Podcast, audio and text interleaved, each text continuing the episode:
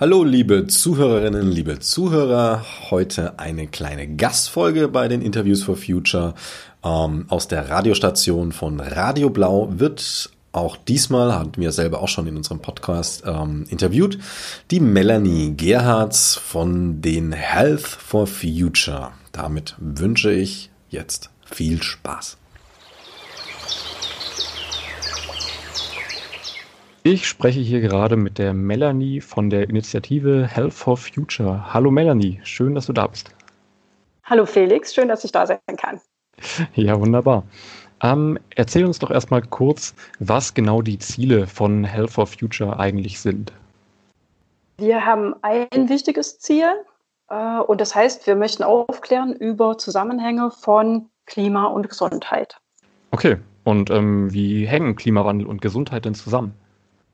Da gibt es ganz viele Zusammenhänge und geschrieben ist im Lancet, das ist ein ganz wichtiges, wichtige Zeitschrift, wo führende Wissenschaftler gern veröffentlichen. Da ist aufgeführt 2019, Klimawandel ist ein hohes und inakzeptables Risiko für die gegenwärtige, man beachte es, und zukünftige, zukünftige Gesundheit der Bevölkerung auf der ganzen Welt. Das ist hm. ein ziemlich hartes Statement. Ne? Und das ist äh, in den Fachartikeln aber auch gut fachlich untermauert, dass es einen großen Zusammenhang zwischen Klimawandel und Gesundheit gibt. Denn wenn sich der Klimawandel so weiterentwickelt wie bisher, also das Modell Business as usual, ja, würden durch zusätzliche Hitzewellen massive gesundheitliche Beeinträchtigungen auf die Weltbevölkerung zukommen und Extremwettersituationen, die auch hier in Deutschland und bei uns in der Region ihre Folgen haben werden und jetzt schon haben. Wir sehen das an der Zunahme von Herz-Kreislauf-Erkrankungen. Es gibt, wenn Hitzewellen sind, fünf bis zehn Prozent mehr Krankenhauseinweisungen. Es gibt mehr Herzinfarkte, mehr Schlaganfälle. Das ist alles statistisch bewiesen und auch eine Übersterblichkeit. Ich glaube, das sind schon ziemlich starke Argumente dafür, dass äh, Klima und Gesundheit zusammenhängen und dass es Sinn macht, dass auch Mediziner darauf hinweisen, dass es wichtig ist, den Klimawandel aufzuhalten. Das ist so ein Aspekt mit diesen Herz-Kreislauf-Erkrankungen und dem akuten Organversagen sowie Verschlechterung von vorerkrankten Patienten, die möglicherweise an einer Demenz leiden, an Nierenversagen leiden. Die Medikamente wirken auch anders. Ne, das fällt viel schwerer, bestimmte Medikamente zu dosieren bei Hitzewirkungen, weil der Körper andere Mechanismen anwirft. Also es ist insgesamt ein deutlich höheres Risiko für die Gesundheit. Klimawandel bringt aber auch Veränderungen ins Ökosystem. Das sehen wir einerseits an dem Artensterben und dieser Ökosystemwandel begünstigt die Ausbreitung von Überträgungen von Infektionskrankheiten. Das merken wir heute schon daran, dass die Anzahl der Borreliose-Infektionen ansteigt, nachweisbar ansteigt. Und wir werden uns hier in Deutschland auch zukünftig mit Erregern auseinandersetzen müssen, die sonst nicht hier zu Hause sind, die wir nur aus anderen Ländern kennen, zum Beispiel Erreger von Denguefieber mit dem Zika-Virus und dem West-Nil-Virus, die werden hier alle zu Hause sein. Also diese Erregerschiene ist so ein Effekt mit. Und will jetzt nochmal zwei Aspekte mit herausgreifen, die hier relevant sind, auch jetzt schon für die Gesundheit der Menschen hier in Deutschland. Zum einen führt, äh, führen steigende Temperaturen zu einem, einer Verlängerung der Pollenflugdauer und das dürften die Pulmologen heute auch schon merken, weil nämlich das Risiko für Asthma und allergische Reaktionen steigt durch den vermehrten Pollenflug. Und nicht zuletzt ein Aspekt, der mir als Psychiater und Psychotherapeut sehr wichtig ist. Natürlich beobachte ich auch, dass die psychischen Erkrankungen zunehmen. Diese Effekte sieht man meistens statistisch erst ein bisschen später. Die deuten sich aber jetzt schon an, dass auch ähm, vorerkrankte, psychisch vorerkrankte Patienten leichter dekompensieren äh, durch die Unwägbarkeiten des Klimawandels, durch die Hitzewellen und dass sich Depressionen verschlechtern, dass erneute Krankenhauseinweisungen nötig sind, dass medikamentöser Handlungsbedarf, Behandlungsbedarf besteht, Arbeitsunfähigkeit entsteht. Das deutet sich auch auf dem Gebiet der psychischen Erkrankungen an, dass äh, stressbedingte Dekompensation auftritt.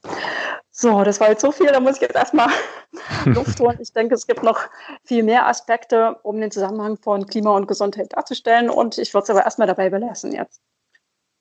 Ja, das waren ja auf jeden Fall extrem viele Zusammenhänge. Also im Endeffekt wird alles schlechter, habe ich jetzt da so rausgehört. Was sind denn eure Vorschläge, wie der, wie der Klimawandel abgemildert werden kann? Da hat die Wissenschaftler oder haben die Scientists sehr gut äh, vorgearbeitet. Im Wesentlichen muss die CO2-Bilanz runtergefahren werden, reduziert werden.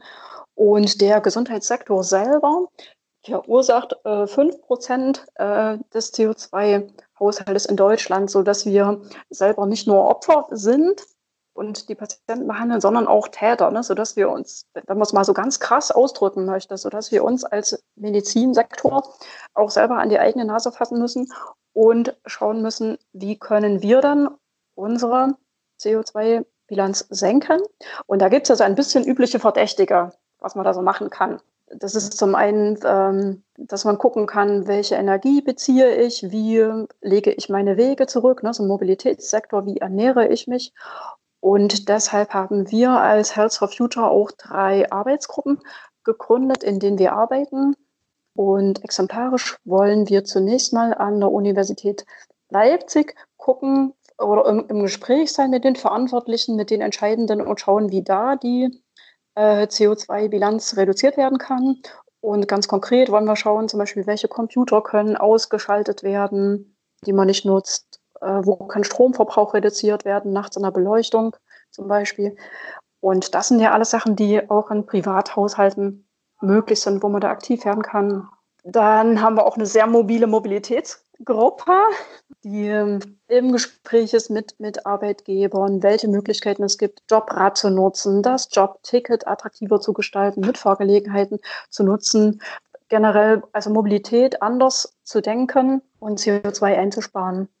Das kann man im Privathaushalt auch, ne, dass man gucken kann, muss ich jetzt meinen Weg, äh, den ich gerade äh, erledigen muss, mit einem Verbrennungsmotor gesteuerten Individualverkehr zurücklegen oder habe ich andere Möglichkeiten? Da treffe ich als einzelne Person ganz oft in meinem Alltag klimarelevante Entscheidungen und wenn mir das bewusst ist, kann ich da halt auch bewusste Entscheidungen äh, für weniger CO2 treffen. Also Energie ist wichtig, Mobilität ist wichtig für den CO2-Fußabdruck und Ernährung ist auch ein wichtiger Aspekt. Ähm, da ist es am günstigsten, wenn Aspekte von regional und bio äh, da eine Rolle spielen können und vegetarisch oder möglicherweise sogar vegan. Und das alles ist zusammengefasst, diese Erkenntnisse in planetarer Ernährung. Da gibt es eine planetare Diät. Und da sind wir sogar auch mit der Uniklinik im Gespräch, wie das Ganze in der Mitarbeiterversorgung und Patientenversorgung umgesetzt werden kann. Und da sind wir, wollen wir auch Befragungen durchführen und schauen, was das für Effekte hat. Wie, wie wird das denn aufgenommen jetzt beispielsweise bei den Mitarbeiterinnen an der Uniklinik, wenn er solche Vorschläge einbringt? Stoßt er da auf Verständnis oder ist das eher erstmal so? Hm? Also in der Regel polarisiert das Thema Klimawandel sehr. Es gibt welche, die dagegen sind, gegen, meistens ist es gegen Veränderung, denen dann möglicherweise ein zu viel an Veränderung äh, abverlangt wird. Und vielen äh, spreche, hat man das Gefühl, dass man denen auch aus den Herzen spricht, wenn man das Thema Klimawandel anspricht und sagt, na Mensch, wir und am Arbeitsplatz und was können wir denn hier gemeinsam machen und was hast du denn für Ideen und ich habe die Idee. Äh, manchmal ist es auch sehr lebendig und befreiend und es wirkt so, als ob es schon lange mal dran war, dass wir drüber reden müssen. Mhm. Und dass da auch viele für sich eine Verantwortung sehen, eine Verantwortung sehen, sich zu positionieren ne, und ihren Beitrag zu leisten. Das sind immer die schönen Momente dann. Aber nochmal zurück zu Health for Future. Wer ist denn eigentlich da so dabei neben Ärztinnen und Ärzten? Wir sind eine bunte Truppe und formal würde ich es jetzt mal so nennen, wir sind ein Zusammenschluss aller in der Medizin Tätigen, mhm. Ärztinnen, Pflegepersonal, Therapeutinnen, alle, die möchten und ganz viele Studierende. Und gerade ist es sage ich mal, leider so, dass wir ein bisschen arztlastig sind und ich wünsche es mir ein bisschen bunter, weil dann viel mehr Aspekte auch reinkommen und wir die auch dann mehr berücksichtigen können. Okay, und wie wollt ihr die Menschen erreichen und eure Vorschläge und Ideen unter die Leute bringen? Auch da sind wir sehr ideenreich und haben bisher auch schon viel erreicht. Und es gibt es ja erst seit September letzten Jahres und, und ich habe so in Vorbereitung auf das Interview mal so vor meinem gästigen Auge mal vorgekramt, was wir alles schon gemacht haben und würde so vielleicht stichpunktartig mal da die Highlights rausstreichen, mit denen wir Menschen in Kontakt gekommen sind. Ja. Also zum ersten war Health for Future dabei, als im September 2020 die 20.000 Menschen auf dem Augustusplatz standen zu der Klimademo und für Klimagerechtigkeit eingetreten sind. Und da waren wir mit Transparenten und im Kittel und mit Mundschutz und mit Stickern. Also war der Gesundheitssektor äh, gut erkennbar und wir sind ganz oft angesprochen worden, und ähm, haben auch die Rückmeldung bekommen, dass die Menschen es gut fanden, dass, dass wir als Ärzte und als Gesundheitssektor da auch mit aktiv sind. Das war im September. Dann hat die Uni, ich glaube September, äh, Oktober oder November, eine Public Climate School gemacht. Hat die wirklich eine Woche lang äh, die Uni in Leipzig, ich glaube, über 200 Veranstaltungen gemacht äh, zum Thema Klimaschutz und hat da auch die vorhandenen Angebote immer angefragt, ob die ihre Inhalte thematisch ausrichten können. Und da hat Health for Future drei Veranstaltungen gemacht. Zum einen haben wir zwei Vorträge gemacht mit und dann haben wir ein Klimafrühstück gemacht. Und in dem Zusammenhang haben wir praktisch über Klima und Gesundheit informiert und am praktischen Beispiel äh, planetare Ernährung einfach mal ausprobiert, ne, in dem es dann nur gesunde Sachen gab. Dann waren wir im Februar diesen Jahres auf dem Sächsischen Diabetikertag. Da waren praktisch ganz viele Ärzte, 400 Teilnehmer waren das, mit denen wir ins Gespräch kommen konnten. Zum einen haben wir uns informiert, was möchten die von uns, welche Wünsche haben die, was sollen wir für die rausfinden, wie können wir die äh, Kollegen unterstützen, mit welchem Infomaterial, welche Fragen möchten sie beantwortet haben. Ja, und wir haben als Ansprechpartner eben auch zur Verfügung gestanden und das waren auch sehr intensive Begegnungen. Ja, und ein Kollege von uns war ganz mutig. Äh, der hat als Experte neue Ansprechpartner auf der sächsischen Klimakonferenz. Dazu hatte unser Landesvater 1000 teilnehmende Schüler eingeladen jetzt im Februar. Und da haben die Wissenschaftler praktisch aus wissenschaftlicher Sicht den ähm, Fragen der Schüler beantwortet und eben auch ein ärztlicher Kollege von uns. Ja, dann geht es weiter. Im April diesen Jahres waren wir am Netzstreik fürs Klima beteiligt und haben da Plakate nach Berlin geschickt. Und vielleicht hat der eine oder andere die Bilder noch im Kopf. Das ist sogar, die haben es bis in die Tagesschau geschafft. Da ist Health for Future, da, äh, Entschuldigung, äh, Fridays for Future oder die For Future Bewegung tausende Plakate vor dem Bundeskanzleramt niedergelegt hat, um zum Ausdruck zu bring, äh, bringen, dass das Pariser Klimaeinkommen wichtig ist und unbedingt eingehalten werden sollte. Und ja, jetzt am 2.6. waren wir auch auf der jüngsten Demo von Fridays for Future dabei, haben da einen Redebeitrag gehalten, dass es auch aus medizinischer Sicht wenig sinnvoll ist, eine Abfuckprämie zu installieren. Da gibt es ja verschiedene Faktoren, die dagegen sprechen.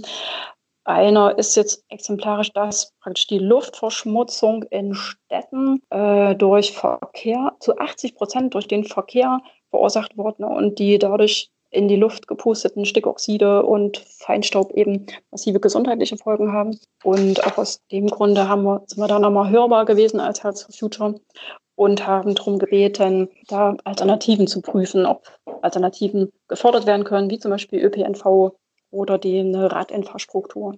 Wo können denn unsere Zuhörerinnen und Zuhörer nochmal mehr Informationen über euch finden und auch wie sie euch äh, unterstützen und kontaktieren können? Haben auch weitere Projektideen und, und, mehr Ideen, als wir umsetzen können, sodass wir uns tatsächlich wünschen, mit ganz vielen Kollegen in Kontakt zu kommen. Und den ersten Schritt müsst ihr allerdings machen. Und am besten praktisch übers Netz unter leipzig at healthforfuture.de sind wir zu erreichen. Und hinter dieser so ein bisschen steril klingenden E-Mail-Adresse sind aber wirklich mit äh, Menschen mit Fleisch und Blut, die gerne mit euch in Kontakt kommen, wir nehmen eure Hinweise entgegen, geben Infos raus. Wenn ihr auch ein bisschen Zeit habt, manchmal nutzt ihr auch ein, ein kurzer Kontakt schon, um dann die nächste Tür zu öffnen, dass ein nächstes Projekt möglich ist. Also wir freuen uns über jede Anfrage, die reinkommt, per Mail. sind aber auch über Facebook und Instagram erreichbar unter Health for Future Leipzig. Und was sind so eure Pläne für die Zukunft? Habt ihr noch irgendwelche Projekte in der Pipeline? Ja, ganz akut möchten wir jetzt am Wochenende die Unteilbar-Demo in Leipzig unterstützen, möchten da sichtbar werden und eintreten als Health for Future für Solidarität und gegen Ausgrenzung. Und ein längerfristiges Ziel ist, dass wir mehr mit ambulanten Kollegen in Kontakt kommen wollen und sowas wie Klimapraxen, Klimasprechstunden etablieren wollen. Und natürlich wollen wir unser Projekt an der Uniklinik Leipzig weiter vorantreiben. Und als allerletztes haben wir noch ein ganz schönes Projekt und zwar das Stadtrat in Leipzig findet vom 4. bis 24. September statt und ist ein bundesweiter Wettbewerb für mehr Klimaschutz und sicheren Radverkehr. Das macht ja auch aus medizinischer Sicht Sinn.